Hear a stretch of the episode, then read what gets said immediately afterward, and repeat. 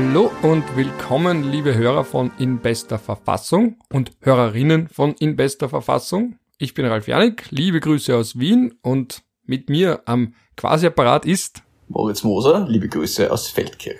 Die Standleitung steht auch weiterhin. Heute werden wir ein ernstes Thema besprechen, nämlich den Terroranschlag, beziehungsweise bei dem Wort denke ich mir oft, dass das im Singular aufgrund einer solchen Tat immer ein bisschen seltsam ist, aber sagen wir die Terrornacht in Wien und das, was jetzt, was auch zu erwarten war, was eben jetzt gerade passiert, also das ganze politische Geplänkel, die politischen Forderungen, den politischen Schlagabtausch drumherum. Moritz, wir haben vorher bei unserer kurzen Vorbesprechung gesprochen über diese Pressekonferenz von heute. Wie siehst du das, dass eben Nehammer die ÖVP jetzt ausreitet, um andere Schuldige zu finden als sie selbst? Ich würde sagen, das ist klassische Kommunikationsstrategie der ÖVP, aber nicht nur der ÖVP, das machen ja andere auch. Ich habe eh äh, geschrieben, äh, wenn der Kickel nicht beschuldigt werden würde in dieser Pressekonferenz, könnte man fast glauben, sie kommt von ihm selber. Weil ja, das was wusste Kickel und woher hat er seine Informationen? Das ist schon sehr reißerisch und geht eigentlich in die Tradition dieser FPÖ-Kommunikation, die sich die ÖVP in den letzten Jahren ja, etwas reduzierter und vielleicht etwas professioneller, aber doch angeeignet hat. Ja, die ÖVP ist stark unter Druck und versucht jetzt natürlich Schuldige anderswo zu finden. Aber ja, dass Kickel jetzt da der große Verantwortliche für das Versagen im BVD wäre, das würde ich doch angesichts der Ergebnisse des BVD-Untersuchungsausschusses eher ausschließen. Die Verantwortung liegt eigentlich so ziemlich zu 100 Prozent bei der ÖVP. Das ist wohl auch der Grund, warum sie jetzt so nervös ist. Da ist nämlich dann die Frage, wann war denn eigentlich der letzte Nicht-ÖVP-Innenminister außer Kickel? Ich erinnere mich eben noch, ich bin ein Kind der Generation Strasser. Das war Karl Schlögel. Also wenn, wenn wir jetzt die, wenn wir jetzt die, die äh, Zwischenminister äh, ähm, äh, Ratz und äh, ähm, Peschaun weglassen, dann war das Schlögel bis 1999 äh, war die Wahl und 2000 war die, die Ernennung der Bundesregierung. Eben, das heißt, das, das muss man eben dabei festhalten. Das Innenministerium ist schon sehr lange in ÖVP-Hand und ein anderer Kritikpunkt, der jetzt auch immer wieder kommt und nicht ganz ungerechtfertigt, ist ja auch der, dass das Innenministerium, abgesehen vom Minister selbst, auch auf Beamtenebene sehr stark schwarz getränkt ist. Und das ist natürlich etwas, warum diese Partei doppelt und dreifach unter Druck ist, was eben auch erklärt, warum man nach anderen Schuldigen sucht oder warum man eben versucht, Kickel, was ja die Medien natürlich sehr dankbar aufgreifen. Kickel als Zielscheibe ist immer wieder ganz gut, macht sich immer wieder ganz gut. Anfangs hat man ja auch das Justizministerium attackiert, man hat dann auch eben von der gescheiterten Deradikalisierung gesprochen und das ist ja das, was ich anfangs schon angedeutet habe, eben dieses Blame Game. Also einerseits hat man da den Deradikalisierungsverein bezichtigt, dass die ein bisschen naiv waren, dass die sich täuschen haben lassen. Die sagen wiederum, sie haben regelmäßig gemeldet, dass der Täter eben nicht deradikalisiert war, dass man das auch dem Vollzugsgericht gemeldet hat. Das Justizministerium hat wiederum betont, dass er im Juli auch bei vollem Verbüßen der Haftstrafe freigekommen wäre. Also man sieht, man hört jetzt sehr viele verschiedene Narrative und gerade das Innenministerium versucht jetzt auch in Bezug vor allem auf Kickel zu zeigen, dass da wer anderer schuld ist. Und es wäre interessant, wenn man das Innenministerium so schnell als nicht-ÖVP-Minister zerstören könnte und es so lange dauern würde, um es wieder auf Vordermann zu bringen.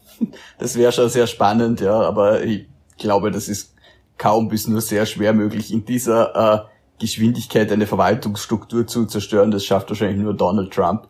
Ähm, ich denke mir, man, muss sich halt auch die Frage stellen, äh, im Was wäre wenn Spiel, was hätte die eine und was hätte die andere Seite verhindern können. Wann jetzt äh, das Vollzugsgericht ähm, die äh, zur Bewährung ausgesetzte Strafe wieder äh, rufen hätte und der spätere Attentäter dann eben wieder einrücken hätte müssen ins Gefängnis, dann wäre er, wie gesagt, zum Attentatstermin bereits wieder frei gewesen. Sprich, das Justizministerium hätte da vielleicht ein bisschen was machen können, aber im Endeffekt den Anschlag verhindern, das steht zu bezweifeln, vor allem da man ja hinlänglich weiß, dass eigentlich in den Justizanstalten mehr Radikalisierung als Deradikalisierung betrieben wird. Die Justiz, die Justiz, nicht das Justizministerium. Ja, na, ne, die, die äh, Justizverwaltung in dem Fall eigentlich. Ähm, aber das, naja, aber es, im Endeffekt ist es auch das Justizministerium, es ist halt die oberste Vollzugsbehörde und äh, ja, das, das Gericht hätte widerrufen müssen, aber da ist jetzt die Verwaltung nicht ganz rauszunehmen. Aber okay, ja, wenn man am, am, am rechtlichen Weg geblieben wäre, hätte man da eigentlich nicht viel tun können. Äh, das Innenministerium auf der anderen Seite hat so ziemlich alle Böcke geschossen, die man schießen hat können. Also das BVD hat äh, offensichtlich nicht adäquat auf diese Meldung aus der Slowakei reagiert. Es hat die Observation abgebrochen. Es hat äh, keine Schlüsse daraus gezogen, ähm, was jetzt zu tun ist, nachdem da offensichtlich ein relativ äh, äh, groß angelegter äh, Terrorismus, Tourismus aus Deutschland und der Schweiz und Österreich eingesetzt hat und die sich da alle äh, zu Bussi Bussi in Wien getroffen haben. Also was ist da eigentlich passiert? Und äh, diese, diese Vermischung im BVD aus Nachrichtendienst und äh, Staatspolizei, also polizeilicher äh, Behörde, die ja immer wieder kritisiert worden ist und die in diesem Fall eigentlich zum Vorteil gereichen hätte können, hat völlig versagt. Also eigentlich, ja, muss man sich halt schon fragen, welchen inneren Wert es hatte, dass die ÖVP Niederösterreich jahrelang ihre Parteigänger dort untergebracht hat, dass äh, die Kabinette von Innenministern ins BVD entleert wurden. Ja, offensichtlich äh, sind das nicht die besten Leute gewesen. Überraschung. Das ist jetzt nicht die ÖVP die einzige Partei, die das jemals gemacht hätte. Wir wissen das von der FPÖ, wir wissen das von der SPÖ. Auch die haben ähnliche Politiken betrieben, aber da hat es halt nicht vier Leuten das Leben gekostet. Und das wird man schon rechtfertigen müssen, warum man das gemacht hat. Und das will man offensichtlich nicht und jetzt versucht man halt abzulenken. Ganz allgemein ist ja meine Sorge, dass uns gerade auf doppelter Schiene auf den Kopf fällt, dass eben oft nicht die unter Anführungsstrichen Besten, sondern wenn man es politisch, und wir haben das ja auch zitiert an unserer Nationalfeiertagsfolge, wenn man das politisch formulieren will, sondern die aus Sicht der jeweiligen Partei richtigen, eben um das zu paraphrasieren, was der damalige Fußballnationalteamtrainer bei der Auswahl des Nationalteams gesagt hat, und dass uns das eben nicht nur auf den Kopf fällt im Sicherheitsbereich, sondern auch im Gesundheitsbereich. Dass man jetzt langsam merkt, dass nicht immer die kompetentesten an der Spitze. Es fällt uns überall auf den Kopf, aber auch dieses, die richtigen hat auch Nuancen ich bin ja jetzt kein Naivling, der sagt, man, muss da, man muss da immer die objektiv besten Dinge und dann, das ist oft auch fraglich, wer ist der objektiv Beste. Es gibt da Leute, die fachlich unglaublich qualifiziert sind und sozial extrem inkompatibel und daher nicht fähig sind, eine Organisationseinheit zu führen. Also, das darf man auch nicht außer äh, Acht lassen. Von mir aus muss man auch nicht außer Acht lassen, dass ein Minister Vertrauen zu den Führungspersonen in seinem Ressort und um sein Ressort haben muss. Aber das haben frühere Regierungen auch geschafft, gute Leute nach vorne zu bringen, die von mir aus auch ein Parteibuch hatten. Zu mir hat einmal ein, ein ehemaliger ÖVP-Funktionär gesagt, früher musste man gut sein und auch ein Parteibuch haben, heutzutage reicht das Parteibuch. Das ist halt auch ein Problem, dass in den Parteien die persönliche Loyalität mittlerweile über allem steht und zwar so weit, dass Qualifikation erst Kilometer weit dahinter kommt. Das heißt, manchmal hat man direkt den Eindruck, dass wenn sich jemand nicht ansabert, dann ist es schon Qualifikation genug, dass er irgendwo hinkommt. Und das kann es nicht sein. Und das ist ein Problem, das wir in der gesamten Verwaltung haben, vor allem in der Zentralverwaltung, und das uns ganz, ganz massive Probleme über die nächsten Jahre bescheren wird. Und diese, dieses Versagen des BVD ist jetzt ein Beispiel, in dem es ganz massiv klar wird, es passieren täglich kleine Dinge, die man vielleicht als Bürger gar nicht mitkriegt, aber die, die österreichische Bundesverwaltung erodiert und zwar ganz massiv. Und ich sehe nicht, dass irgendwer etwas dagegen machen würde, weil der Herr Bundeskanzler hat ja im Untersuchungsausschuss so schön gesagt, er hat das System ja nicht erfunden. Dass er derjenige wäre, der das System ändern könnte, ist ihm vielleicht schon in den Sinn gekommen, aber er hat es wohl offensichtlich nicht vor. Da sind wir eh bei der organisationsstrukturellen Frage, kann man ein System von innen überhaupt ändern? Und wir wissen ja eben, jetzt ist ja nicht einmal der politische Wille da. Ich würde mir manchmal naiverweise wünschen, eine Art Fehlerkaltkultur. Ich habe mir das gedacht am Anfang von der Coronavirus-Krise. Auch da hat man ja zum Beispiel im Gesundheitsminister sehr viel verziehen. Oder weiß nicht, ob man das natürlich immer so generalisieren, sagen wir ich selbst und auch viele in meinem Umfeld, weil man eben gesehen hat, okay, ist eine Ausnahmesituation, ein gewisses Fehlerkalkül ist völlig normal. Man kann jetzt nicht erwarten, dass alles mit einem Schlag reibungslos funktioniert und dass wir, wir haben das ja in früheren Folgen auch schon besprochen, dass aber irgendwann der Punkt ist, wo man sagt, okay, jetzt sind aber schon ein paar Monate vergangen, was habt ihr im Sommer gemacht? Und auch bei diesem Anschlag, wir haben irgendwie alle, also ich kenne niemanden in meinem Umfeld, die nicht dachten, okay, wir sind zwar eine Insel der Seligen, wir sind ein neutraler Staat, wir sind nicht direkt militärisch involviert. Da gibt's ja dann auch diese allen möglichen Gerüchte, dass wir uns da Sonderdeals ausgehandelt haben mit arabischen Ländern beziehungsweise mit Terrorfinanciers dass Wien nicht zu einer Zielscheibe wird und haben irgendwie gedacht, wir sind da, eben wenn man sich anschaut, wann waren die letzten Male was, Synagoge 1979, 81, Flughafen Wien 85, aber dass wir sehr lange verschont geblieben sind und trotzdem haben irgendwie alle gedacht, es ist nicht die Frage, ob es mal in Wien was passiert, sondern wann in Wien was passiert. Und das Traurige an dem Anschlag ist ja nicht nur, dass er überhaupt passiert ist, sondern dass diese, dieser Anschlag sich hätte verhindern lassen. Das ist ja diese Erkenntnis und das, was, was auch wütend macht, bestürzt und auch irgendwo ratlos, wenn man sich denkt, okay, wenn das nicht aufrüttelt, was dann? Ne, ich, ich hätte, wie du, wie du sagst, man hat ja auch Verständnis. Ich möchte jetzt nicht im, im, im Körper derjenigen im BVD sitzen, die diese Entscheidung, oder beziehungsweise im LVD in Wien, die diese Entscheidung getroffen haben. Aber alleine die Vorgeschichte dieses ganzen Nachrichtendienstes zeigt ja, dass dieses Versagen jetzt kein Ausrutscher ist, wie sie leider Gottes einmal geben kann, weil niemand ist perfekt und jeder übersieht einmal irgendwas, sondern dass das einfach ein strukturelles Problem ist, der Unterfinanzierung, der Personalknappheit und des Führungsversagens. Und wir, ich habe gelesen, 25 Prozent sind und ständig, und ständig Prozent der Stellen sind nicht besetzt. Ja, und ständig wird irgendwo herumreformiert. Man muss sich das nur mal beim LVT anschauen. Das war einmal das LVT, dann wurde, also das Landesamt für Verfassungsschutz und Terrorismusbekämpfung, dann wurde die Terrorismusbekämpfung beim BVT zentralisiert und die Landesämter wurden in LV, Landesämter für Verfassungsschutz umbenannt und dann ist die Terrorismusgeschichte wieder zurückgekommen und jetzt heißt es wieder LVT. Und das immer wieder wird eingeatmet und ausgeatmet, aber offensichtlich ohne Ziel was ist denn, irgendwann muss man halt einmal eine Struktur erreichen, die funktioniert. Aber wenn man diesen, diesen äh, Bericht des Berner Clubs gelesen hat, vom Jahr 2019. Sag ganz kurz, was der Berner Club ist. Also der Berner Club, Berner Club ist quasi ein, ein informelles Gremium der Nachrichtendienste in Europa. Und die haben äh, eine Art Prüfung des BVT vorgenommen und, und Verbesserungsvorschläge äh, erstattet. Und das ist dann damals bei äh, der Tageszeitung Österreich gelandet vermuteterweise als Racheaktion der FPÖ, aber das ist, das lässt sich natürlich nicht beweisen. Äh, damals der dann, Thomas Riegler äh, schreibt ja gerade sehr, oder schreibt schon seit längerem sehr interessante Artikel auch zum Berner Club und allgemeiner Zusammenarbeit von Sicherheitsdiensten, damit ich das nur ganz kurz an der Stelle erwähne. Ja, das ist ein, ein, ein äh, äh, sehr guter Kollege, dem sollte man durchaus folgen, was der macht. Ähm, auf jeden Fall hat der Berner Club halt wirklich ein vernichtendes Urteil über das BVT abgegeben. Da waren so Sachen wie äh, die Zutrittssicherheit zum Gebäude äh, ist nicht ausreichend oder man darf private Handys mitnehmen, wo Geheiminformationen verarbeitet werden oder das interne System des BVD ist ans Internet angeschlossen. Ich meine, ich bin kein IT-Experte, aber ich glaube, jeder, der äh, ein bisschen eine Ahnung von irgendwas hat, wird sich vorstellen können, dass das interne System eines Nachrichtendienstes vielleicht nicht unbedingt von außen hackbar sein sollte. Und das sind einfach so kleine Einmal-Eins-Geschichten, die man offensichtlich über Jahre und Jahrzehnte nicht zum Richten braucht hat, aus Desinteresse, Unfähigkeit, Unterfinanzierung oder was auch immer. Und wenn man diese, diesen ganzen Rattenschwanz kennt, den dieser Nachrichtendienst schon seit Jahren hinter sich herzieht, dann ist es halt so, dass eben dieses Versagen jetzt vor diesem Anschlag leider nicht überrascht.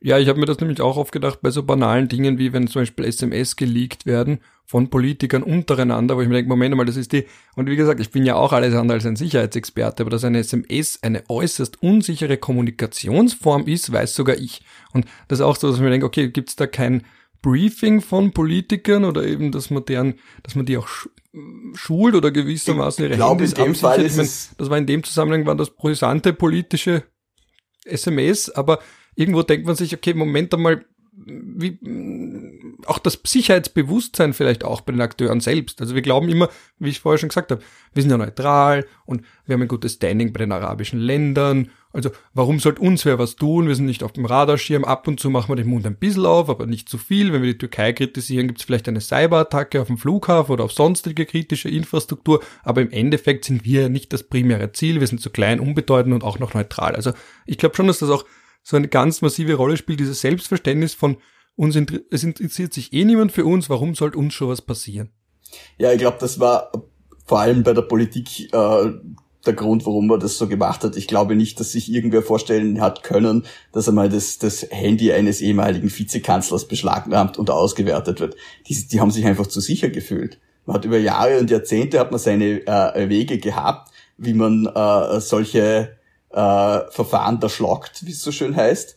Also wir müssen uns jetzt nicht der Naivität hingeben, äh, dass gegen Mitglieder und ehemalige Mitglieder der Bundesregierung in einer Art und Weise ermittelt werden würde, wie das bei jedem anderen Wirtschaftskriminellen der Fall wäre. Das ist halt einfach nicht so und das war nie so. Und diese falsche Sicherheit hat wahrscheinlich vermutlich die handelnden Personen auch dazu bewogen, etwas freizügiger äh, äh zu kommunizieren, als es dann am Ende des Tages gesund für sie war. Und äh, beim BVD ist halt einfach Fahrlässigkeit. So, so darf ein Nachrichtendienst nicht arbeiten und äh, die Rechnung schaut halt traurig aus. Ja, und da kommt ja auch noch das psychologische Problem dazu, wie man es schafft, dass man on high alert bleibt, also eben, dass man vorsichtig bleibt, wenn man gleichzeitig auch oft erlebt hat, nun gut, falscher Alarm und dann vielleicht eine Einschätzung, dass der doch nicht so gefährlich ist. Also wie man es psychologisch hinbekommt, dass man eben permanent auf sowas achtet und nicht so einen Schlendrian hineinlässt, das kommt ja dann auch noch dazu. Also du kennst mich, ich versuche immer, das irgendwo nachzuvollziehen. Ja, du hast völlig recht, das, das sehe ich genauso wie du. Das ist sicher äh, jetzt, wenn du in der, in der Alltagsarbeit drinnen bist, des BVD oder eines LVD und ständig mit irgendwelchen Radikalinskis zu tun hast und die haben ja nicht eine Liste von fünf Leuten, die sie irgendwie überwachen müssen, das sind viele, viele Menschen und sie haben beschränkte Ressourcen. Dass man da mal was übersieht, wenn man mal die Zahlen, ich würde fast der Zwangsläufigkeit, aber auch das wieder. Man muss halt einfach die, die Organisation richtig ausfinanzieren, äh, wenn das nicht funktioniert. Genau, also laut Innenministerium ungefähr 300 und Anführungsstrichen Gefährder, wobei das ja kein statistisch verwertbarer Begriff ist und es gibt auch keine legale, also keine Legaldefinition vom Gefährder, aber rund 300 Menschen, die nach Syrien und Irak bzw. in Kriegsgebiete gereist sind aus dschihadistischen Motiven. 100 werden vermutet, dass sie noch dort sind. Das sind mal die offiziellen Zahlen. Und dann sagt man aber, gibt es auch noch weitere Personen. Also man weiß gar nicht, wie viele das wirklich sind, die in irgendeiner Form auf dem behördlichen Radarschirm sind.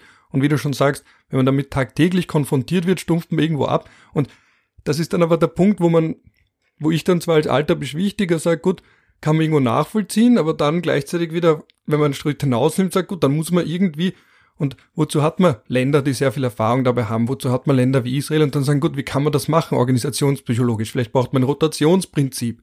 Vielleicht braucht man. Auch die Niederlande schaffen es offensichtlich sehr gut. Die machen einfach eine gezielte Deradikalisierung. Wenn jemand aus dem Gefängnis kommt, lässt man den nicht allein nicht daheim sitzen oder wieder in seine alte Moschee zurückgehen. Das sind halt einfach Fehler, die nicht passieren dürfen. Entweder ich habe äh, eine relativ lückenlose Überwachung dieser, dieser Personen oder ich muss sie halt einfach wegsperren dann müssen wir über den Maßnahmenvollzug reden. Weil wer, wer verübt denn solche Anschläge? Das sind Männer zwischen 16 und 30, würde ich mal vermuten. Also das ist eine bestimmte Geschlechts- und eine bestimmte Altersgruppe. Das sind äh, äh, Migranten zweiter, dritter Generation oder Konvertiten. Das sind die gefährlichen Leute. Und da muss man sich halt überlegen, wenn jemand schon vorbestraft ist wegen einem terroristischen Delikt, ob es nicht gescheiter ist, der da mal zehn Jahre in den Maßnahmenvollzug zu geben. Das ist vielleicht äh, eine, ein sehr starker Eingriff in dessen persönliche Freiheit, aber wie der Anschlag zeigt, sind halt einfach die derzeitigen Radikalisierungsmaßnahmen offensichtlich, äh, Deradikalisierungsmaßnahmen offensichtlich nicht ausreichend.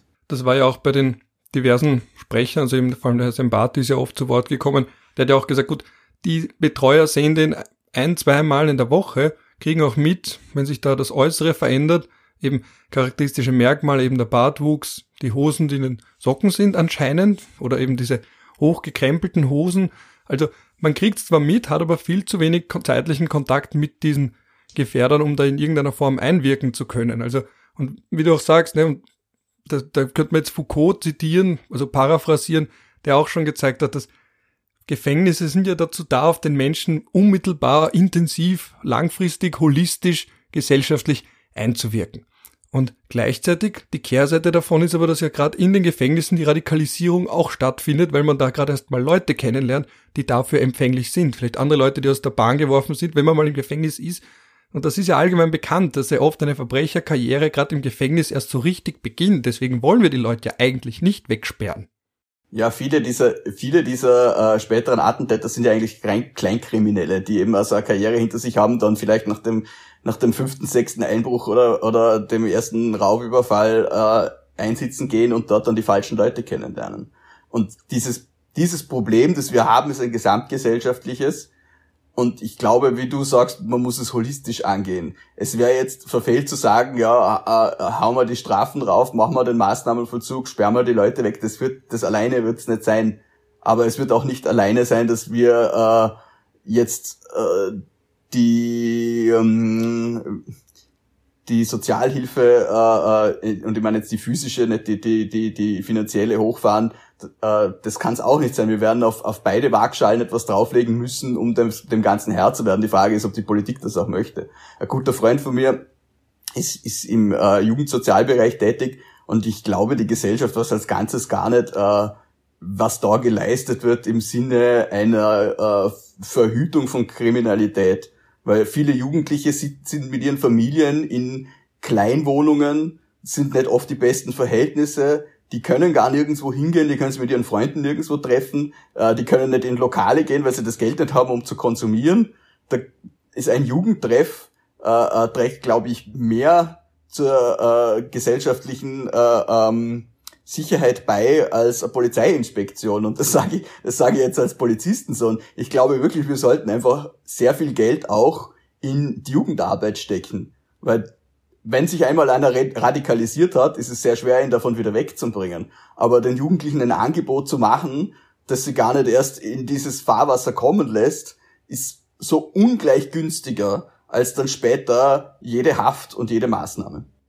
Aber das ist ja das nächste gesellschaftliche Problem, das man ja genauso auch im Gesundheitsbereich sieht. Verzeihen wir nochmals die, die nochmalige Parallele, aber dass wir es nicht schaffen zu verhüten. Das Präventive ist so undankbar, weil wenn's funktioniert, du wirst keine Schlagzeilen mehr machen im Sinne von, hey, heute hat's wieder keinen Anschlag gegeben, heute hat's keinen Mord gegeben, heute hat es keinen Bandenkrieg gegeben. Das ist nicht die Art von Schlagzeile, aber das ist eben das, dieses, die Präventivarbeit ist das, die so wichtig ist, die unterm Strich billiger ist, aber gleichzeitig politisch sich nicht verkaufen lässt. Und dann hungern wir Sozialarbeiter aus, ja, lassen die da quasi im Abseits stehen. Wenn da mal was nicht schief läuft, ist dann natürlich der Fokus auf denen.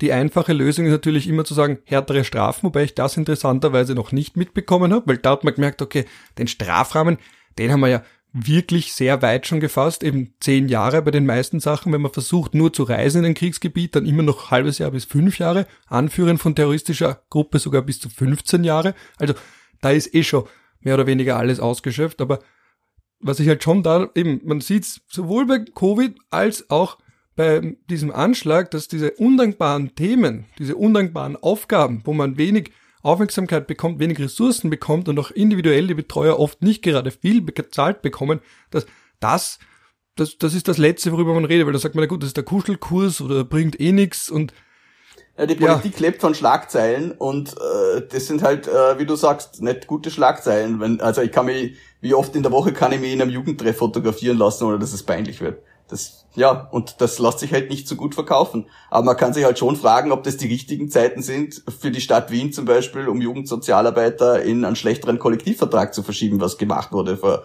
vor ein, zwei Jahren.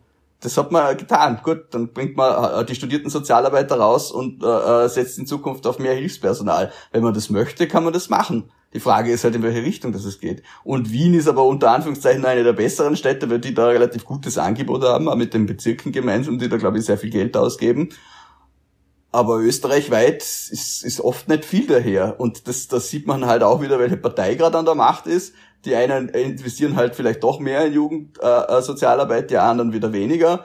Und bei den einen ist dann dafür, wenn was passiert ist, dann der Reflex da mit, ja, na, wir müssen jetzt mehr Händchen halten. Das ist halt auch nicht immer äh, die Lösung. Weil wenn einer mal degradikalisiert ist und kurz vorm Anschlag steht, dann äh, ähm, kann ich dem schon sagen, gib das Gewehr weg und setz die her.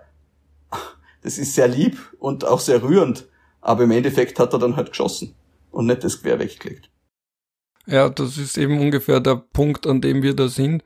Ähm, wo du schon sagst, mit Schlagzeilen, was man jetzt eben auch merkt, ist, dass ein bisschen auch jeder sagt, okay, wo kann ich jetzt eine Forderung erheben, mit der ich da fix in die Schlagzeilen komme? Also eben der SPÖ-Vize-Clubchef Jörg Leichtfried und auch der Bürgermeister Michael Ludwig haben zum Beispiel beide gesprochen vom Staatsbürgerschaftsentzug, dass man zur Not auch eine Lösung finden muss, dass das auch bei Doppelstaatsbürgern geht.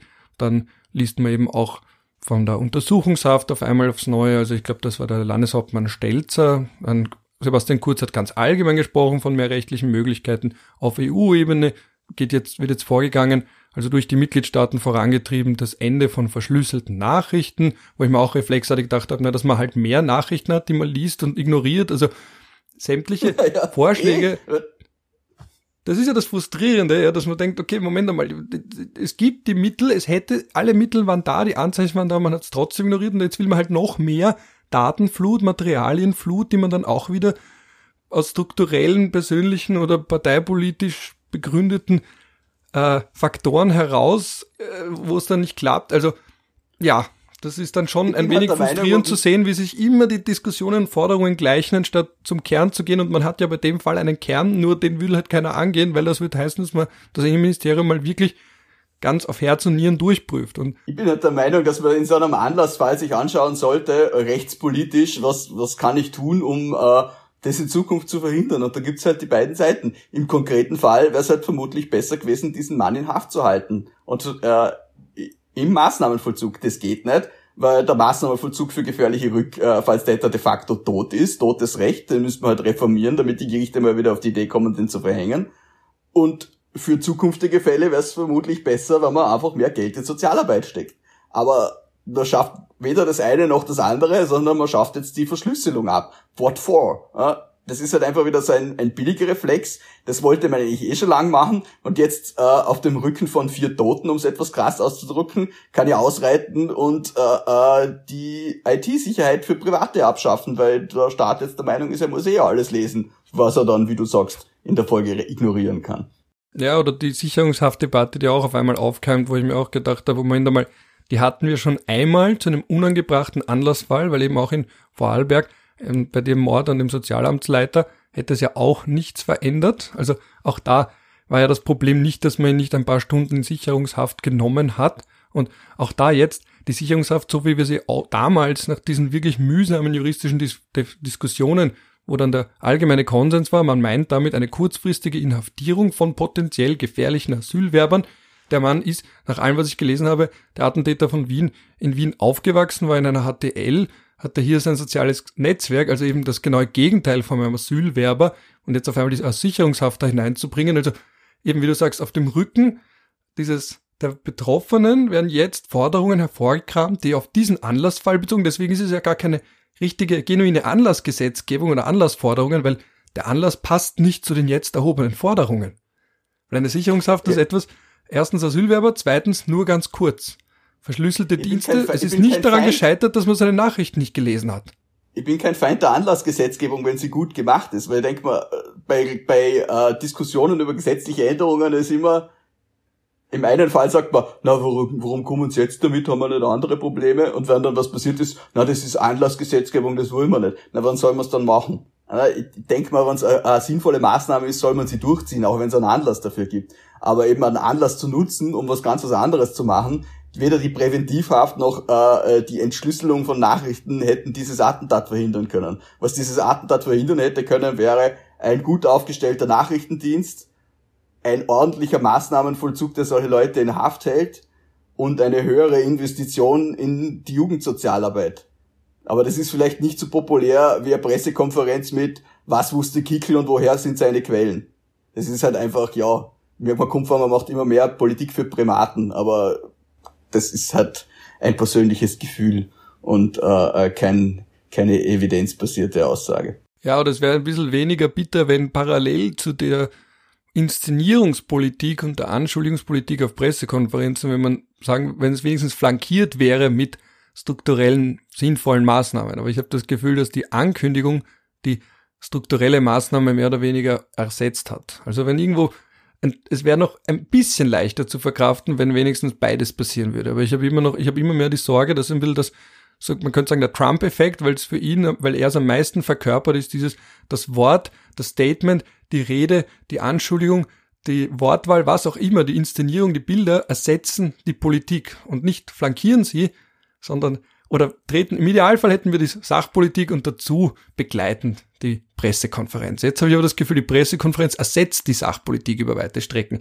So eine Art Trump-Effekt. Er hat das natürlich nicht erfunden, aber bei ihm war es halt am alleraugenscheinlichsten. Ah ja, aber das hat wieder mit dieser Entsachlichung der Politik und äh, dieser Qualitätsminderung in der Verwaltung zu tun, weil früher hat man wenigstens Leute gehabt, die daneben irgendwelche Maßnahmen durchgezogen hätten. Von mir aus sollen die doch Pressekonferenzen machen, so viel, so viel sie wollen, solange sie auch etwas tun. Aber wie du sagst, es wird Pressekonferenz und Pressekonferenz ausgeschmissen und am Ende des Tages macht man wahrscheinlich irgendein schwindliches Gesetz, das mit, dem, mit der Ursache nichts zu tun hat und am Ende wahrscheinlich zur Hälfte noch verfassungswidrig ist. Und so läuft es in Österreich seit einiger Zeit dahin und ich weiß nicht, wie lange es noch gehen kann, bis es den Leuten dann auch einmal auffällt. Aber das ist, fällt halt dir und mir auf, aber wie, viel, wie viele Durchschnittsösterreicher schauen ins Bundesgesetzblatt und denken sich, was ist das für ein Schatz? Halt äh, leider zu wenige. Aber man kann es den Leuten auch nicht verübeln, die haben halt einfach andere Sorgen. In einem Land mit hunderttausenden Arbeitslosen, äh, wo wir auf eine riesen Pleitewelle im nächsten Jahr zusteuern, sind halt äh, Reformen im Maßnahmenvollzug und zusätzliche Investitionen in die Sozialarbeit wahrscheinlich nicht das, was die, die Leute äh, schlaflos in der Nacht aufschrecken lässt.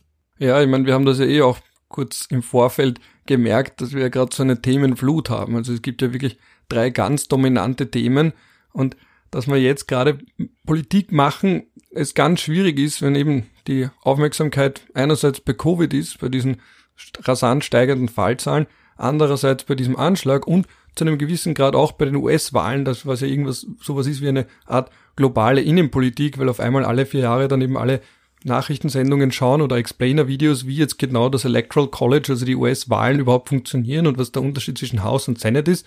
Ja, das war auch bei mir in den letzten Tagen die Beschäftigung teilweise am Abend. Aber eben, dass man eben merkt, wir haben da jetzt alles so einen Informationsüberfluss und einen Aufmerksamkeitsüberfluss oder Unterfluss eigentlich.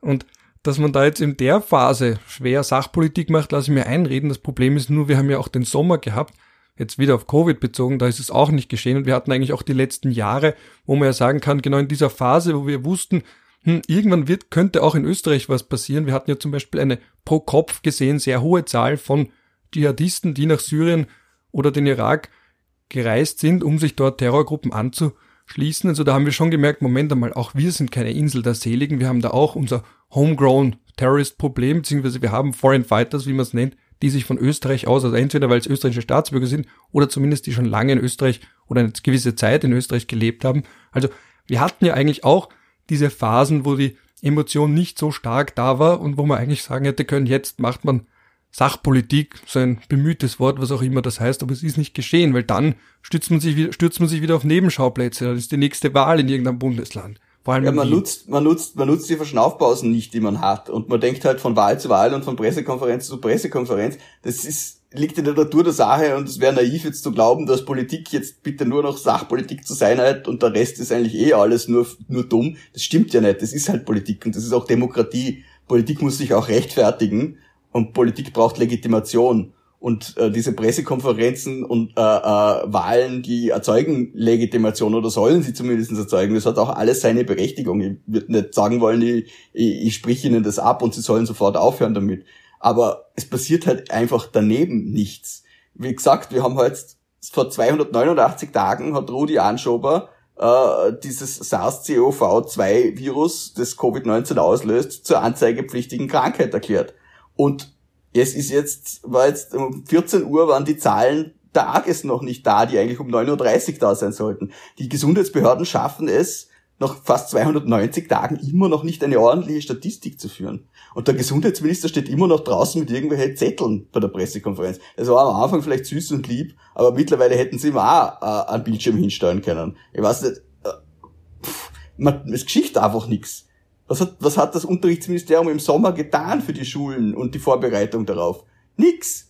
Also, was hackeln diese Leute eigentlich, außer Pressekonferenzen vorzubereiten? Das ist ja, ja wie du sagst, oder? Es, es wird ja, es wird ja weniger wehtun, wann daneben auch was passieren würde. Man hat nur einfach das Gefühl, es passiert nichts und wenn was passiert, dann ist es gesetz- oder verfassungswidrig. Ja, eine gewisse Ermüdigkeitserscheinung hat sich ja bei uns allen breit gemacht. Eben dieses, ja, am Anfang haben wir noch ja die Pressekonferenzen. Man muss aufpassen, nicht zynisch zu werden. Ja, ja, diesen Punkt haben wir, wie wir auch schon mehrmals gesagt haben, wahrscheinlich schon überschritten. Ich wollte auch vorher zitieren, ich glaube Georg Danzer war das, oder? Ich will es gar nicht wissen, nicht so genau, dass man irgendwann, wenn man alles kennt oder sich einbildet, muss man betonen, sich einbildet, viel zu kennen, ja, ein bisschen relativieren, aber dass viele von diesen Hintergrundinfos einen einfach unweigerlich zynisch machen, und denke ich mir manchmal, ich wünschte, ich hätte weniger Informationsquellen und wüsste einfach weniger, da gibt es, glaube ich, so ein, wie das, ich habe mal ein T-Shirt gesehen in irgendeiner hippen Stadt, da, da, da stand drauf dumm glücklich auf dem T-Shirt und ich dachte mir, ja, der Träger, wenn er es ernst meint, den beneide ich dann wirklich, ja, und nicht dumm im Sinne von nicht intellektuell fähig, sondern einfach, dass man gewisse Dinge einfach gar nicht weiß und gar nicht wissen will. Oder welcher Politiker in Deutschland war das, der gesagt hat, ein Teil meiner Antwort würde sie verunsichern. War das? Ich bin mir jetzt gar nicht mehr ganz sicher, aber es war auch im Zusammenhang mit einem Terroranschlag in Deutschland und das war auch etwas, wo ich mir dachte, puh, einerseits demokratiepolitisch höchst bedenklich, wenn er zu einem Journalisten sagt, ein Teil meiner Antwort würde sie verunsichern. Andererseits dachte ich mir, wenn da jetzt diverse Informationen rausgespielt werden, das ist ja das, da sind wir jetzt wieder beim Thema zurück, ÖVP Richtung Kickel, zu sagen, gut, hat man da jetzt, und das kann ich von außen unmöglich äh, beurteilen, aber hat man da jetzt äh, den äh, Fahndungserfolg gefährdet oder eben allgemein diese Operation Ramses oder wie auch immer der andere, eine andere hat es ja auch noch gegeben, mit einem ägyptischen Namen, hat man die gefährdet? Ähm, wo sind die undichten Stellen? Will man überhaupt, dass der Kickel diese Information hat? Andererseits fragt man sich dann, werden gewisse Informationen überhaupt bekannt geworden, wenn man das alles intern irgendwie untersucht? Weil bei dem Mord in Vorarlberg alles, was ich da in Sachen Aufklärung gefunden habe, war irgendwann eine Stellungnahme, in der drin steht, es wurde intern evaluiert und nichts dazu, was aber da rausgekommen ist. Also das hat man mehr oder weniger ausgesessen, soweit ich das überblicke, was da jetzt wirklich falsch gelaufen ist. Und das wäre auch so ein Beispiel gewesen, wo man gesagt hat, gut, vielleicht ist da einfach bei den Behörden, das kann man jetzt insofern gar nicht vorwerfen, weil wenn man jeden, der irgendwie illegal ins Land kommt, sofort überall meldet und gleich observiert, das schaffen wir einfach nicht. Und in 99,9 periodisch fast schon per Prozent der Fällen passiert dann ja eh nichts unmittelbar. Und das sind diese paar Ereignisse, wo dann doch was passiert, aber umgekehrt, wenn wir auch da schon nicht schaffen, wo vielleicht eh Verständnis da gewesen wäre, sowas wie, weil aus Unternehmen, ich glaube, Ludwig von Mises, um deinen Ökonomen der Austrian School zu zitieren, der ja auch immer wieder betont, unternehmerisch denken heißt ja auch, Risiken einzunehmen und Fehlern zu machen, die gehören wirklich dazu und aus ihnen aber zu lernen. Und dazu muss man aber erst einmal den Fehler erkennen und sich eingestehen. Und da kommen wir auf Verwaltungsebene nicht hin. Wir kommen nicht an diesen Punkt, von mir ist, du hast den Rudi Anschuber vorhin genannt, der sagt wenigstens ab und zu, zumindest via Twitter, dass er irgendwie die Fehler sieht, aber das wäre mal der erste Punkt. Das Innenministerium kommt nicht mal so weit, zu sagen, gut, Fehler gut, jetzt hat man schon irgendwie gesagt, Fehler wurden gemacht, aber dann man dann den nächsten Schritt macht, gut, und was lernt man jetzt daraus und vor allem die richtigen Schlüsse daraus zu ziehen. Und das ist das, was mir da auf der organisatorischen Ebene so Sorgen macht, diese fehlende Fehlerkultur. Dieses ja, äh, der Rudi Anschober sagt wenigstens, er hat Fehler gemacht und er will jetzt externe Experten dazu holen was er vielleicht bis zum gewissen Grad auch gemacht hat, aber vielleicht waren es dann doch nicht die richtigen, wenn man in die neue Verordnung eine schaut, sind dann schon ein paar offensichtliche Geschichten drinnen. Weil wenn in einer Verordnung drinnen steht, dass sie ein Gesetz nicht berührt, dann fragt man sich halt schon, in, in welchem Semester just derjenige stecken geblieben ist. Oder ob das vielleicht einfach nur der politische Wunsch war, das reinzuschreiben, äh, damit es schön ausschaut, obwohl es eigentlich juristischer völliger Humbug ist. Ja, man soll halt auch mal die Konsequenzen ziehen, die man ständig ankündigt ich lese den, den, den, großen Stil der großen Juristen lese ich jetzt in diesen Verordnungen noch nicht, die man vielleicht hätte beiziehen müssen, damit das Ganze in Zukunft auch äh, äh gesetzeskonform ist. Ich bin schon sehr gespannt, was äh, das nächste Verfahren vom VfGH ergibt, weil bei den letzten zweien hat es hat, hat's ja schon mit bei der Begründung gehapert. Da war einmal, wie gesagt, diese Pressekonferenz, das Aviso und einmal nur die Entwürfe drinnen. Und ich bin schon gespannt, ob sie es diesmal geschafft haben, wenigstens den Akt ordentlich zu führen. Aber auch das zeigt ja, man, man lernt nichts, man lernt nichts draus. Man macht einfach irgendwelche Husch-Fusch-Geschichten. Da zieht eine, eine Verwaltungseinheit eines Ministeriums um und äh, ähm, man schreibt dann eine Verordnung auf den Umzugskisten. Ja, da muss man sich halt auch nicht wundern, wenn eine Chance Was meinst du da jetzt? Na ja, ich sag nichts, ich sag nichts dazu. Die Leute werden, die Leute, die es betrifft, werden es wissen. Gesundheit. Dann müssten wir schauen, ob die, ähm, ob die auch zuhören, ja. Aber, aber ja, genau, das ist eben der, nächste Punkt auch in dem Zusammenhang, dass man sich natürlich oft fragt, wie viel ist aber vielleicht auch Kalkül, was man da irgendwie ähm, hinnimmt. Also dass man jetzt zum Beispiel sagt, gut, vielleicht hält zum Beispiel das mit dem Privatraum nicht, weil wenn man jetzt wirklich ein Gesetz diskutieren würde, das absichert, dass man in den Privatraum reinfährt und, und das tut man ja im Endeffekt, wenn man sagt, gut, ähm, man muss nach 20 Uhr im eigenen, weil da ist wirklich eingefügt worden, noch in letzter Sekunde anscheinend im eigenen privaten Wohnbereich und dass man dann eigentlich im Endeffekt dann doch durch die Hintertür reinfährt, obwohl im Gesetz das extra rausgenommen wurde, damit man sich die politische Debatte erspart, ähm, das sind halt, das ist, das ist das, was mir am stärksten da aufgefallen ist in dem Zusammenhang, dass man, wir wollten ja nicht im Nationalrat darüber reden, diese ganzen Debatten, der Staat, der will in unsere Wohnungen reinschauen, das ist jetzt der erste Vorbote von Totalitarismus im Namen beziehungsweise auf dem Rücken einer Krankheit und im Namen der Gesundheit, aber gleichzeitig, wenn man es jetzt in die Verordnung über den Umweg der Verordnung doch hineinpackt, dann habe ich so ein bisschen das Gefühl, man möchte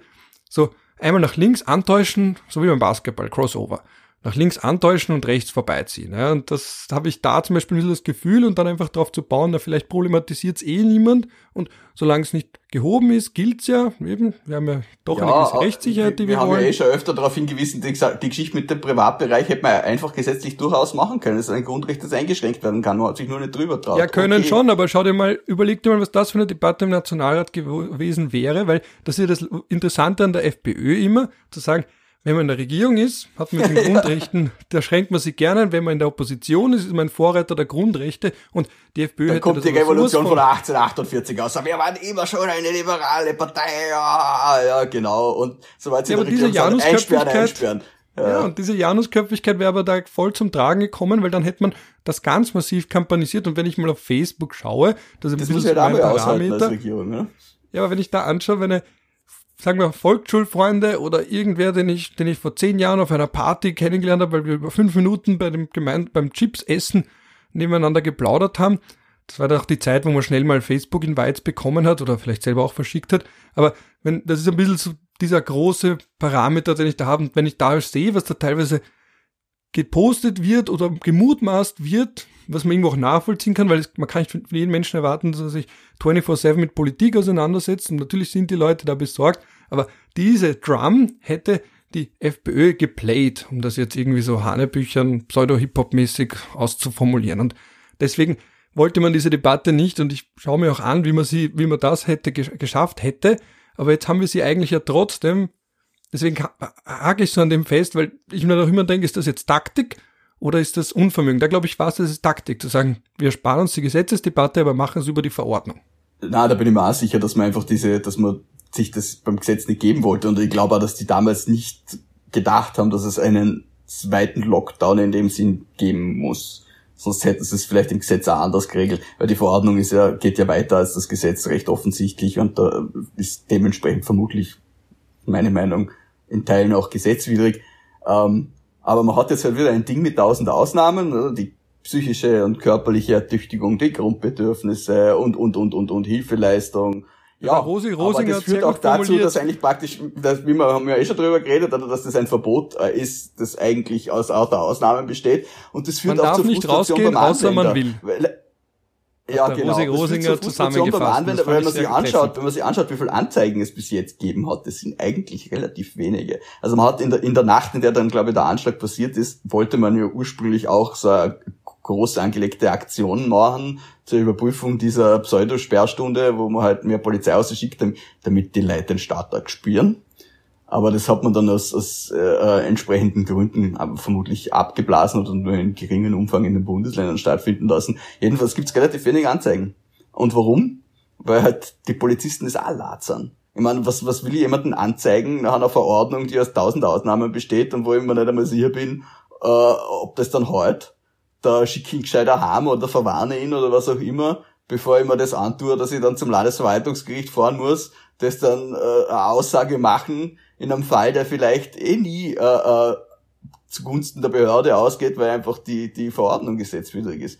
Und äh, wenn ich das halt einmal mache und zweimal mache und jedes Mal sind die Leidtragenden nicht nur die Bevölkerung, sondern eben auch die Exekutivbeamten, die das durchsetzen müssen, dann ist halt die Motivation vielleicht auch nicht mehr so hoch. Ja, vor allem die psychische Erholung, so nachvollziehbar dieser Grund auch ist, er führt halt dazu, dass man im Endeffekt immer ein Argument hat oder sich zumindest rumstreiten kann und sagen, na ja, ich bin jetzt zur psychischen Erholung da auf der Parkbank und trinke eh mit einem Meter Abstand mit Freunden ein Bier oder was auch immer. Ja. Also das Ziel, glaube ich, immer noch war, diese Partys zwischen den Museen, ja, Zwiedemu, wie die jungen Leute sagen, jetzt wo alte Leute wie ich das sagen, werden es die jungen Leute vielleicht bald nicht mehr sagen, oder eben beim Museumsquartier ähm, oder, oder beim Karlsplatz, also eben diese größeren Ansammlungen im Freien und dann vielleicht auch noch die Garagenpartys, wo da könnte man schon streiten, ist das schon zu weit in den privaten Wohnbereich, ist das noch vom Gesetz abgedeckt, könnte man ganz lang diskutieren, wurde auch schon lange diskutiert, aber das war anscheinend das primäre Ziel. Aber es führt halt dann trotzdem dazu, dass die Leute dann lang und breit diskutieren, sich fragen, wann kann ich raus, wann kann ich nicht hinaus, unsicher sind und gleichzeitig auch, wie du sagst, es ist halt schon diese Müdigkeit eingetreten, dass man im März waren wir alle so brav und waren so toll und überhaupt von ganz Europa haben wir das so gut hingekriegt, davon hört man jetzt nichts mehr, weil jetzt im Moment schaut die Sache ganz anders aus. Jetzt hat man dann teilweise auch eben der Gesundheitsminister, der ja scheinen, ich glaube auch ein bisschen das Problem hat, dass er in einer Bubble lebt, wo er permanent von Menschen umgeben ist, die das sehr ernst nehmen und die den Ernst der Lage aus seiner Sicht erkannt haben. Und dann wird er konfrontiert, sei es auf Twitter oder im Privatleben. Er hat ja auch gesagt auf Twitter, er hat irgendwie mitgekriegt, wie in Oberösterreich war, dass die Leute dann noch am letzten Tag vom Lockdown gefeiert haben. Und wo ich mir als Außensteher dann denke, naja, was habt ihr geglaubt? Ja? Dass Ja. die Leute knapp vom Lockdown eben wie man dann ja auch am- in der Terrornacht gesehen hat, warum war denn am Schwedenplatz so viel los? Weil die Leute gesagt haben, einmal geht's noch, ja, einmal bevor wir uns wieder einigeln müssen, es ist Anfang November, es wird ein langer Winter, es wird ein sehr mühsamer Winter, dann gehen wir einmal noch was trinken, einmal noch auf einen Kaffee, einmal noch saufen, was auch immer, ja, und dass die Leute halt mittlerweile, das ist halt dann immer eine naive Vorstellung, man denkt, ja, das ist halt, vielleicht braucht man da jemanden, der Sozialpsychologie, sozialpsychologisch denkt, der denkt, naja, was könnte, wie könnten die Leute sich verhalten? Sie reagieren auf Anreize, sie werden müder. Und das lässt sich von außen immer alles so leicht sagen, aber gleichzeitig denkt man sich halt von außen noch, ja, sieht man das nicht? Ja, ist das, ich glaube, ein Problem, ein Problem, das die Politik auch hat, ist, dass ihr jetzt langsam die Story verloren geht. Also wir haben ja am Anfang waren wir äh, das Land, das überhaupt nicht betroffen ist. Dann waren wir das, das Land, das äh, ganz schnell einen ganz scharfen Shutdown gemacht hat. Da waren wir die Besten beim Shutdown. Dann waren wir die Besten bei der Eröffnung. Und was, wohin sind wir jetzt die Besten? Was, was erzählt uns der Bundeskanzler als nächstes? Was, wo bleibt die Story in dieser andauernden und sich zunehmend verschärfenden Krise? Und das Finanzministerium schafft es noch immer nicht, die Förderungen ordentlich auszubezahlen. Die Unternehmen ziehen dahin. Viele werden schon pleite, werden nicht äh, ähm, die Insolvenzen per Gesetz sistiert werden. Also das, es wird für die Politik auch immer schwieriger, etwas zu erzählen, was die Leute hören wollen und was die Leute ihnen glauben. Und ich bin sehr gespannt, wie man dieses, dieses Vakuum füllen wird, weil das Thema geht ja nicht weg. Ansonsten bei anderen Geschichten kann die Politik einfach das Thema verschwinden lassen. Meine, wie, wie, äh, wie intensiv reden wir denn jetzt wieder über die Balkanroute und die Flüchtlingswelle? Das sind jetzt auch nicht mehr oder weniger Fälle, als es vor Monaten waren, als das wieder das ganz große Thema gewesen ist.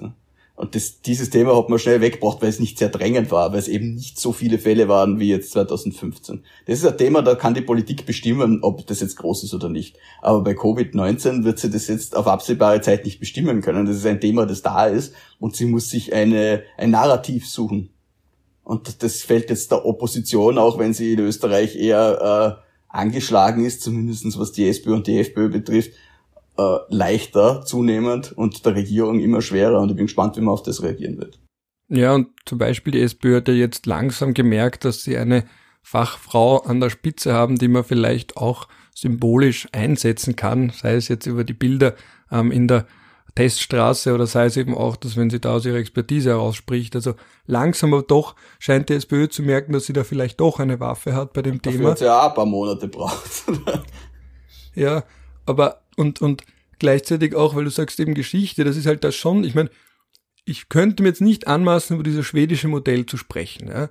Was ich nur mir denke aus der Projektion, also von dem, wie ich es wahrnehme, ist, dass das langfristig zumindest den einen Vorteil hat, dass es, dass irgendwie von Anfang an es klarer war, worum es ungefähr geht langfristig. Zumindest so, wie man sich halt selbst erklärt. Dieser Punkt mit, das wird jetzt lang dauern. Es wird auch darum gehen, dass die Leute es nicht nur machen, weil sie einerseits Angst haben und andere, also sowohl vor der Krankheit als auch vor Strafen und dass man da langfristiger denkt. Und wir waren halt sehr stark in dem Moment drin. Das heißt, wir waren im Moment und Anführungsstrichen gut, ganz am Anfang. Und dann ist aber irgendwann der Moment vergangen und jetzt ist halt dieses von Moment zu Moment oder eben von Meilenstein zu Meilenstein gehen jetzt irgendwie an ein Ende gekommen.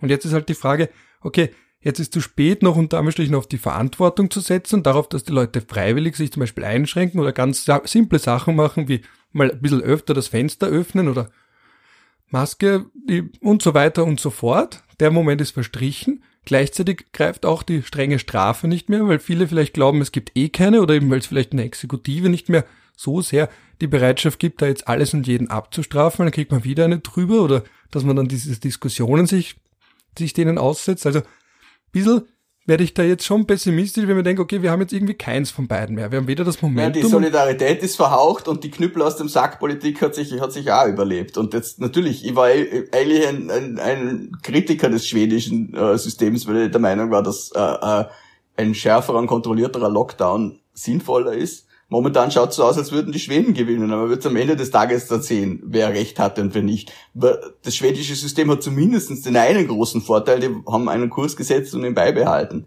Das ist halt in der österreichischen Politik eher selten der Fall.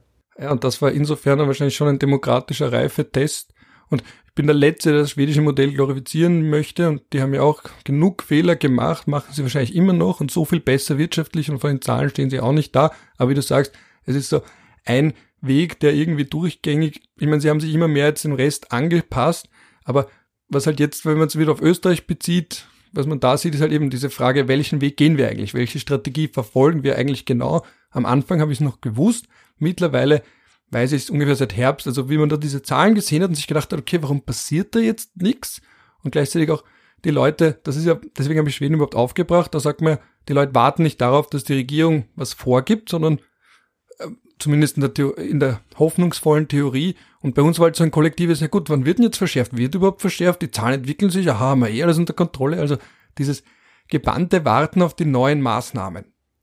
Man muss auch sagen, dass vielleicht da, da wir ein bisschen äh, ein Opfer unseres Erfolges geworden sind, unter Anführungszeichen, weil der erste Lockdown ja doch recht gut funktioniert hat. Und äh, dann die entsprechenden Leute aufgetreten sind und gesagt haben, hey, es ist ja eh alles nichts, das ist eh keine Krankheit, das ist, äh, da gibt's ja mehr Leute mit Fußweh im Spital äh, als ähm, äh, äh, Covid-Patienten.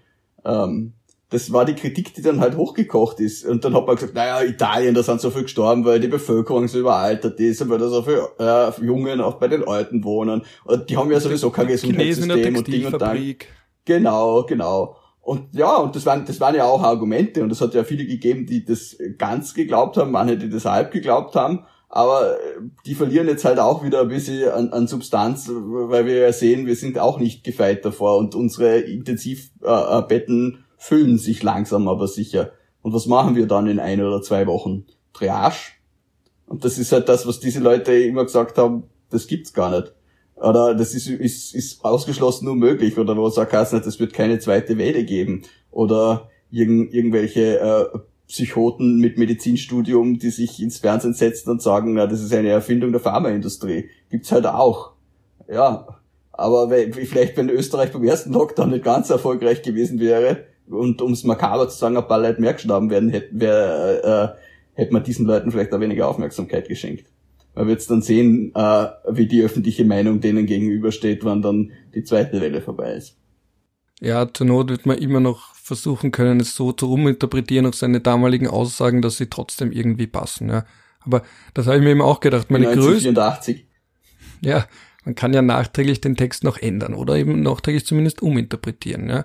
Und meine große Sorge war ja auch die, dass man vielleicht aus massenpsychologischen Gründen, also dass vielleicht irgendwer wirklich diese Strategie verfolgt hat oder vielleicht sogar verfolgt, ja, vielleicht bin ich paranoid zu sagen, gut, vielleicht müssen die Leute es doch ein bisschen unmittelbarer spüren, vielleicht müssen sie dann wirklich mehr mitbekommen, dass Leute in ihrem Umfeld zumindest infiziert werden, damit sie dann auch sich eher dran halten. Ja. Also das sind dann düstere Gedanken, aber wirklich, dass man aus Kalkül eine gewisse so ein bisschen ein gewisses Risiko, ein gewisses Ausmaß in Kauf nimmt, weil es dann unterm Strich dazu führt, dass die Leute sich eher daran halten und den Ernst der Lage erkennen, als wenn man wieder zu früh dran ist, die Leute nichts spüren und sich denken, was machen wir da eigentlich? Ja, weil man das Ding halt einfach, man sieht halt ein Virus nicht, ne?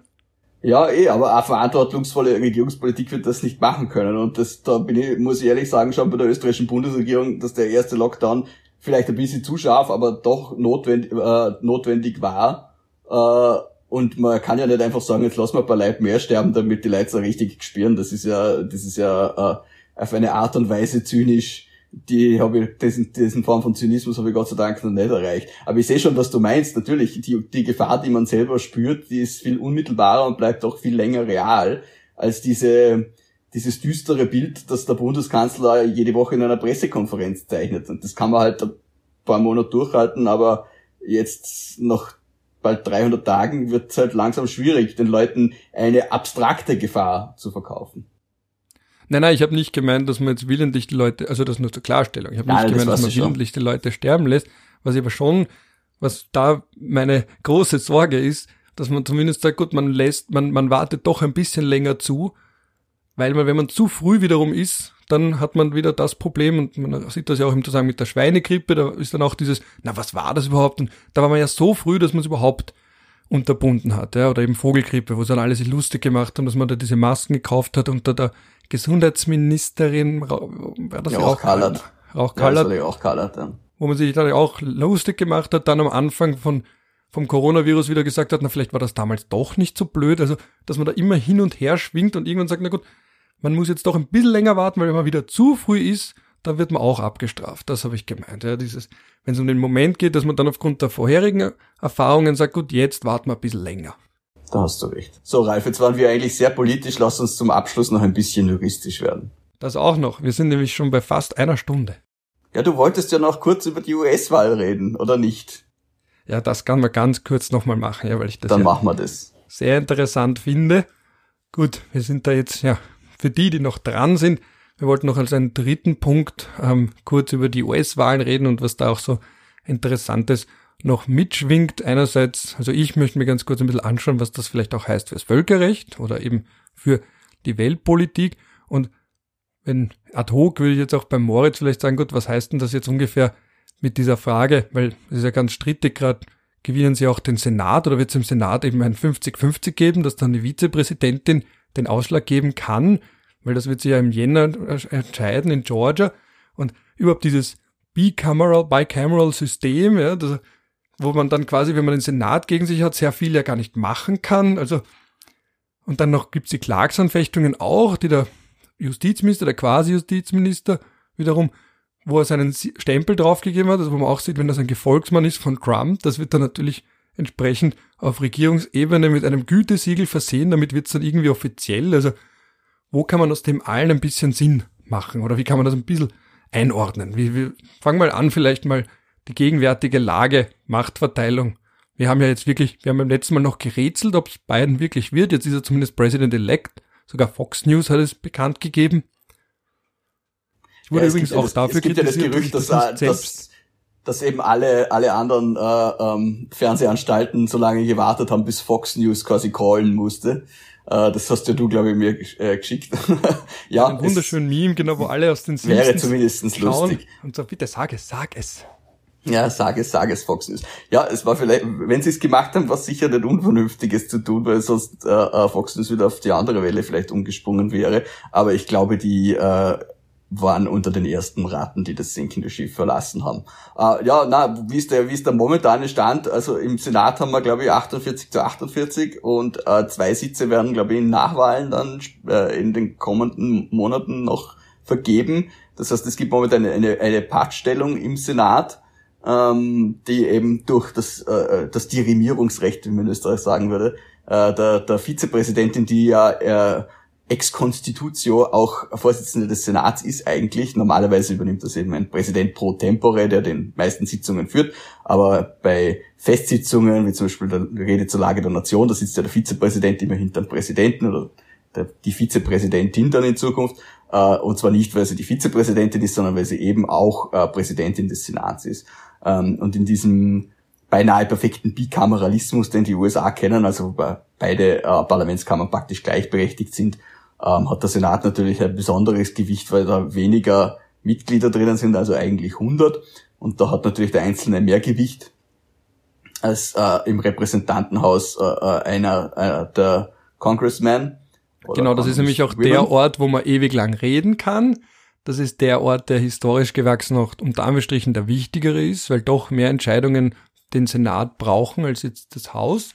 Und was ich auch interessant drin finde, er ist auch jetzt nicht unbedingt so demokrat demokratisch legitimiert, weil eben zwei pro Bundesstaat, egal wie groß der Bundesstaat ist. Historisch gewachsen, aber das ist halt dann wieder die Grenze das von. Das ist halt der Interessensausgleich im Bundesstaat. Das ist halt die Frage, was ist Demokratie? Wenn, ich, äh, äh, für, wenn für mich nur Demokratie ein Zentralstaat mit Verhältniswahlrecht ist, dann habe ich auf der Welt nicht sehr viele Demokratien. Das heißt, Demokratie ist auch Interessensausgleich.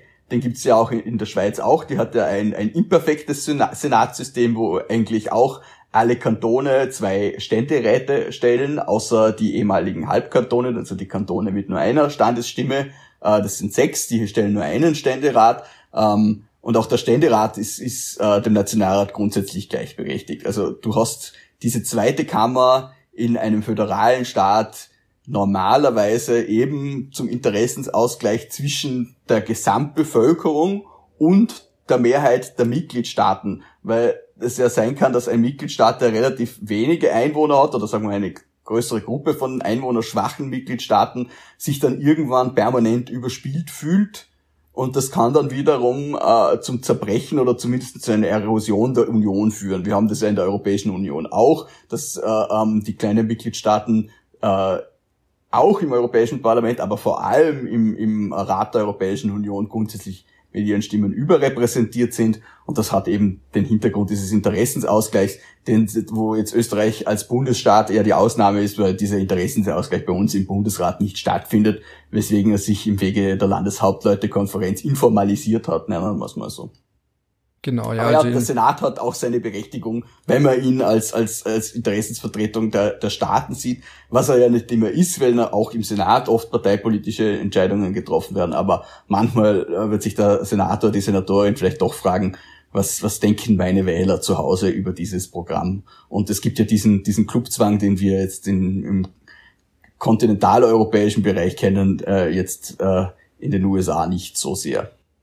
Vielleicht muss man das ja auch genau betonen, dass wir zwar oft uns denken, die haben da nur zwei Parteien und dann eben oft vielleicht noch einen schwindligen Libertarian-Kandidat, der ein paar Stimmen auch noch herum, äh, herum abzieht, aber genau, aber dass die Parteien dafür in sich geschlossen, also in sich viel heterogener sind und es eben auch nicht so einen strengen, außer jetzt wirklich bei diesen Themen, die polarisieren, die komplett spalten, wenn wir jetzt teilweise denken an die Abortion zum Beispiel, aber jetzt rein grundsätzlich doch mehr ähm, Diversität innerhalb der Fraktionen, ich meine jetzt nicht im Sinne von Hautfarbe und dergleichen, aber zumindest bei vielen Ansichten, dass das ein bisschen diverser ist, eben dass diese Riesenparteien jetzt nicht einfach ein monolithischer Block sind, sondern doch mehr unterschiedliche Meinungen gibt. Und wie du auch sagst, natürlich, auch bei der Europäischen Union haben wir auch eine Sperrminorität, da war dann noch früher, hat man auch immer gesagt, gut, eine deutsche Stimme zählt bei den Wahlen ein bisschen weniger als eine Stimme oder weniger als eine Stimme aus kleineren Ländern wie jetzt Malta. Also, dass das ja auch jetzt nicht immer ist, eine Stimme, eine ein, ein Mensch, eine Stimme.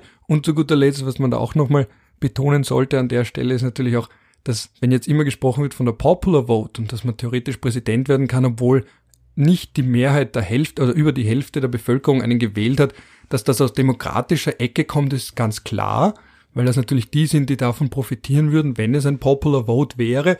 Wenn es umgekehrt wäre und die Leute Republikaner wählen würden, wären wahrscheinlich auch die Argumente genau umgekehrt. Also das muss man dann natürlich schon auch zugestehen, ja. Und dann kommt natürlich auch der Gedanke, was wir letztes Mal ja auch ein bisschen erörtert haben, auch da kann man sich dann fragen, wenn ein Präsident knapp über die Hälfte der Stimmen hat, und jetzt nicht auf die Wahlmänner bezogen, aber sonst auch, dann heißt das ja trotzdem, dass auch knapp unter der Hälfte ihn nicht gewählt hat, dass die trotzdem einen Trump gewählt haben und dass es die trotzdem gibt. Und das hat man jetzt auch gemerkt bei diesen ersten Reden nach der Wahl. Die große Frage, naja, das Land, gut, jetzt sind alle glücklich, vor allem in Europa, wo immer pro-demokratisch grundsätzlich, also zumindest in Westeuropa pro-demokratisch berichtet wird und auch die Einstellung ist von allen. Aber das heißt jetzt nicht, dass das Land mit einem Schlag wieder vollkommen raus wäre oder dass jetzt Biden da wieder alles komplett umkrempeln kann, weil vor allem wenn er eben den Senat nicht hat, sind ihm da über weite Strecken doch die Hände gebunden. Ja, vor allem reicht es in den USA ja oft nicht, äh, wenn man die Mehrheit in einer Parlamentskammer hat, weil es gibt ja das sogenannte Filibustering, wobei das, glaube ich, jetzt in den letzten Jahren ein bisschen Bedeutung verloren hat, aber äh, es hat auch die Minderheit durchaus Möglichkeiten zu obstruieren. Ähm, das macht das Ganze nicht unbedingt einfacher. Und wir, aber ja, du, wie du sagst, die, wie du sagst, die uh, unterlegene Minderheit verschwindet ja nicht. Und das war ja in Österreich auch so. Also es haben ja auch knapp unter 50 Prozent der Menschen äh, Hofer Ich musste da an dieses Krone-Titelblatt kurz nach der Präsidentschaftswahl 2016 denken, wo eben Van der Bellen halb abgedunkelt war und drunter ist gestanden der halbe Präsident. Ja. Das war etwas, wo ich mir auch gedacht habe, bei beiden würde dieses Cover wahrscheinlich sogar viel besser passen, weil zumindest meiner Wahrnehmung nach ist jetzt nicht so, dass halb Österreich den Herrn Van der Bellen als nicht legitim wahrnehmen würde, sondern das hat sich eh relativ schnell gelegt, vor allem relativ schnell im wenn man es in Verhältnis dazu setzt, wie polarisiert wir damals waren. Das glaubt mir aus heutiger ja, Sicht gar nicht. Man interpretiert ja auch in eine Wählerstimme immer mehr rein, als sie ist. Eine Wählerstimme ist eine Wählerstimme. Wir wissen nicht, wie wichtig ist dem Wähler diese Wahl. Uh, wie wichtig ist ihm dieser Kandidat? Wie wichtig sind ihm einzelne uh, ähm, Punkte, die dieser Kandidat unterstützt oder nicht? Wir wissen über den Wähler genau gar nichts, außer dass er die Stimme für die Person abgegeben hat. Es kann jetzt sein, dass jemand äh, Trump gewählt hat, weil er Biden überhaupt nicht ausstellen kann, aber er hält Trump auch für einen Idioten. Also von den Umfragen her wissen wir, dass es wahrscheinlich bei mehr Leuten umgekehrt war. Aber auch in Österreich, es ist ja, du gibst ja bei der Wahl äh, äh, nicht ab, wie wichtig ist es dir auf einer Skala von eins bis zehn und wen würdest du wählen. Ganz abgesehen davon, dass das die meisten Leute wahrscheinlich schon überfordern würde. Wir, sehen ja immer, wie, wie leicht Wählerüberforderung geht, wenn tausende Wahlkarten ununterschrieben zurückkommen oder ungültig sind. Ähm, aber eben, eine Stimme ist eine Stimme und es ist leichter, eine äh, äh, Spaltung einer Gesellschaft rein zu interpretieren, aber vielleicht ist es die ja gar nicht und vielleicht war es vielen Leuten dann doch nicht ganz so wichtig oder sie hätten mit dem einen und dem anderen Kandidaten leben können. Oder das Land war nie so geeint, wie man dann im Nachhinein zu konstruieren versucht. Das wäre die andere Erklärung. Die da sind wir wieder bei der Identitätspolitik und bevor wir da anfangen, lassen wir es lieber bleiben für heute. Ja, was ich noch ganz kurz aber an der Stelle betonen wollte, ist eben, dass das fürs Völkerrecht natürlich sehr interessant ist, wenn jetzt ein Präsident, der außenpolitisch nach allem, also es gibt da im Foreign Affairs einen Artikel von ihm, das sind immer diese Foreign Affairs natürlich da das primäre Sprachrohr der Demokraten, braucht man sich nichts vormachen, das gehört ja zum Council on Foreign Relations, aber wo es einen Artikel gibt von Joe Biden Jr., was ich auch immer recht lustig finde angesichts seines fortgeschrittenen Alters, aber wo eben da wieder eine ganz klar stärker multilateralistische Ausprägung ist, wieder dieses Stärken von internationalen Organisationen und was man so liest, sind auch die ersten Vorbereitungen zu sagen, gut, man tritt nicht aus der WHO aus, dann vielleicht tritt man auch wieder in die UNESCO ein, dann hat er auch schon angekündigt, dass man im Pariser Klimaabkommen wieder beitritt, dann wäre man nur 77 Tage lang weg gewesen, weil eben das jetzt erst knapp nach der Wahl überhaupt schlagend wurde. Ähm, was er ja machen kann mit einem Executive Order, was wiederum hochproblematisch ist, weil das heißt einfach alle paar Jahre, je nachdem wer Präsident ist, kann der mit einem Executive Order, also etwas, was er mehr oder weniger alleine machen kann, aus- und wieder eintreten in diverse Verträge. Ich habe letztens gelesen, dass rund 90 Prozent aller Verträge, völkerrechtlichen Verträge, wo die USA Mitglied sind, sind über Executive Orders passiert. Das heißt, dieses, diese Verträge, weil eigentlich ist ja vorgesehen, dass der Senat mit zwei Dritteln zustimmt einem Vertrag, deswegen ist ja zum Beispiel die USA nicht dem Vertrag von Versailles beigetreten. Die USA sind auch dem Internationalen Strafgerichtshof beigetreten. Und dem Völkerbund glaube ich auch nicht, oder? Völkerbund, Nein, Völkerbund auch nicht. Ja. Das war ja die, der große Wurf von Woodrow Wilson, der da anknüpfend an Immanuel Kant diese Föderation, diese Friedensföderation ins Leben gerufen hat, die er schon in seinen 14 Punkten genannt hat, und dann hat er es nicht geschafft, den dann Senat zu überzeugen. Senat. Ja. Genauso ja. bei der ITO, der International Trade Organization, auch da wieder die USA federführend, wollten das auch fordern, so als dritte Säule vom Wirtschaftsrecht neben Weltbank und International Monetary Fund, also Internationalen Währungsfonds, wiederum nicht geschafft, den Senat davon zu überzeugen, dass man da beitritt, weil die einen gesagt haben, das schneidet in unsere Souveränität rein, die anderen gesagt haben, ah, die ist doch viel zu protektionistisch, die erlaubt viel zu viel Protektionismus, dass man sich da nicht einigen konnte. Und genau, internationaler Strafgerichtshof, also das kommt ja immer wieder vor. Und dann ist man vielen Verträgen halt beigetreten über Executive Order, was aber, wenn man jetzt mal denkt an die guten alten, an die gute alte lateinische Phrase Pacta sunt servanda, die ja vor allem die Außenministerin Karin Kneißl sehr gerne bemüht hat, ist das natürlich aus US-Sicht oder aus Sicht von Nicht-US, von Nicht-US-Amerikanern eine Katastrophe. Und sich denkt, okay, alle vier Jahre, je nachdem wer Präsident ist, wird man aus manchen Verträgen aussteigen und in anderen bleiben. Ja, aber die Amerikaner können sich's leisten. Sagen wir mal, die Österreicher hätten ein größeres Problem, weil wir einfach ein, ein Bumsti-Staat sind und keiner so wirklich auf uns angewiesen ist. Und wenn wir ständig überall ein- und austreten, schenkt uns halt keiner mehr Glauben. Während die USA halt heiß und fädet, wild umstritten, äh, da Gegenstand äh, vieler internationaler Ambitionen sind und man sich da halt entsprechend wünscht, dass die ein- oder austreten und dann sie auch äh, willkommen heißt, wenn sie wieder zurückkommen. Ja, und die Signalwirkung ist natürlich auch eine gänzlich andere. Ähm, da fällt mir auch ein, weil du sagst, kleinere Länder und Aus- und Eintritt und Vertragsbrüchigkeit oder eben Verlässlichkeit. Guyana und ähm, Trinidad und Tobago sind ja mal dem Fakultativprotokoll zum Pakt über bürgerliche und politische Grundrechte ausgetreten und am selben Tag wieder eingetreten weil sie da einen extra Vorbehalt einbringen wollten, dass es nicht möglich ist, wenn man eben in der Todeszelle sitzt, sich dann zu beschweren beim UN-Menschenrechtskomitee. Und das wurde scharf kritisiert von anderen Ländern, weil man sagt, na dafür ist das nicht da, dass man nachträglich dann sagt, na gut, wir steigen kurz aus und wieder ein, weil wir noch einen zusätzlichen Vorbehalt einbringen wollen. Ja. Warum weiß ich das? Warum ist mir das wieder in Erinnerung gerufen worden? Weil wir in Österreich debattiert haben oder debattieren gerade anscheinend über die Ausbürgerung, was eben nicht geht, völkerrechtlich, weil wir da verpflichtet sind entsprechend. Wir sind bei den zwei ganz großen Übereinkommen zur Vermeidung von Staatenlosigkeit dabei und haben eben keinen Vorbehalt angebracht, dass man jemanden staatenlos machen kann, wenn er die Sicherheitsinteressen oder andere vitalen Interessen von Österreich verletzt, ohne dass er bei einem anderen Staat tätig ist, also eben Fremdlegionäre oder Spion für einen anderen Staat. Und das bevor wir den IS, Daesh oder sonstige Organisationen als Staaten anerkennen, müssen wir uns damit abfinden, aufgrund unserer völkerrechtlichen Verpflichtungen können wir niemanden die Staatsbürgerschaft aberkennen. Das, das wäre eine Route, aber die Gründe. Blamage will sich halt Österreich außenpolitisch auch nicht geben. das können wir einfach nicht machen. Es war ja nicht zuletzt das nationalsozialistische Deutschland, das en gros Menschen ausgebürgert hat und jemanden staatenlos zu machen. Ich meine, vor allem, wenn er dann in Österreich ist und staatenlos ist, was haben wir davon? Er ist ja trotzdem da und wir können ihn trotzdem nicht abschieben. Also es wäre ja, halt wieder, wieder bei dem Präventionsproblem. Es wäre halt auch wieder etwas, was man gut verkaufen kann, was aber halt relativ wenig bringt im Endeffekt. Aber um noch, um noch abschließend eine schöne Anekdote äh, zur, zur Widersprüchlichkeit des, des Völkerrechts äh, anzubringen. Ich habe mir's mal ausgerechnet, ich kann da die genaue Zahl nicht mehr sagen, aber die Queen ist ja äh, ähm, nicht nur Staatsoberhaupt des Vereinigten Königreichs, sondern glaube ich insgesamt sind es 16 Commonwealth Realms, wenn ich es richtig im Kopf habe, also mehrere, auch zum Teil vor allem pazifischer und karibischer Kleinstaaten. Und einige dieser Kleinstaaten erkennen ja äh, die äh, Republik China auf Taiwan an als internationale äh, Vertretung Chinas und andere erkennen äh, die Volksrepublik China an und da gibt es ja auch einen äh, äh, regelrechten Wettbewerb zwischen diesen beiden Regierungen, die dann auch mit Subventionen äh, zugange gehen, um diesen Kleinstaaten da die Anerkennung abzukaufen und da gibt's ja welche, die dann öfter das Lager gewechselt haben. Jedenfalls ist die Queen äh, als Staatsoberhaupt dieser Staaten teilweise äh, erkennt sie äh, die eine Regierung an und teilweise erkennt sie die andere Regierung an.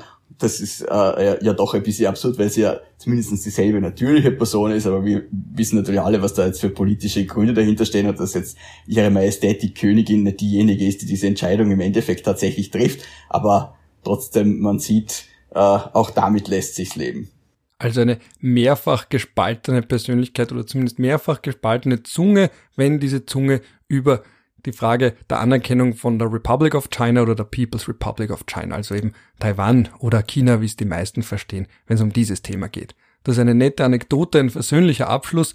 Wir haben auch ein bisschen überzogen, aber ich würde mal sagen, damit dieser netten Anekdote zur unterschiedlichen Ansicht der Queen, je nachdem, welche, um welches Land es geht und China, was auch zeigt, wie weit wir schon vom eigentlichen Thema entfernt sind. Aber das ist ja das, das, das Schöne, dass man im Podcast viel Zeit hat und sogar in solchen Details sich verlieren kann. Das wäre jetzt sozusagen die Schlussanekdote, außer du hast jetzt noch etwas zu sagen, sonst mögest du für immer schweigen oder bis zur nächsten ich Folge. Ich wünsche liebe Grüße aus Vorarlberg. Das ist alles, was ich noch zu sagen habe.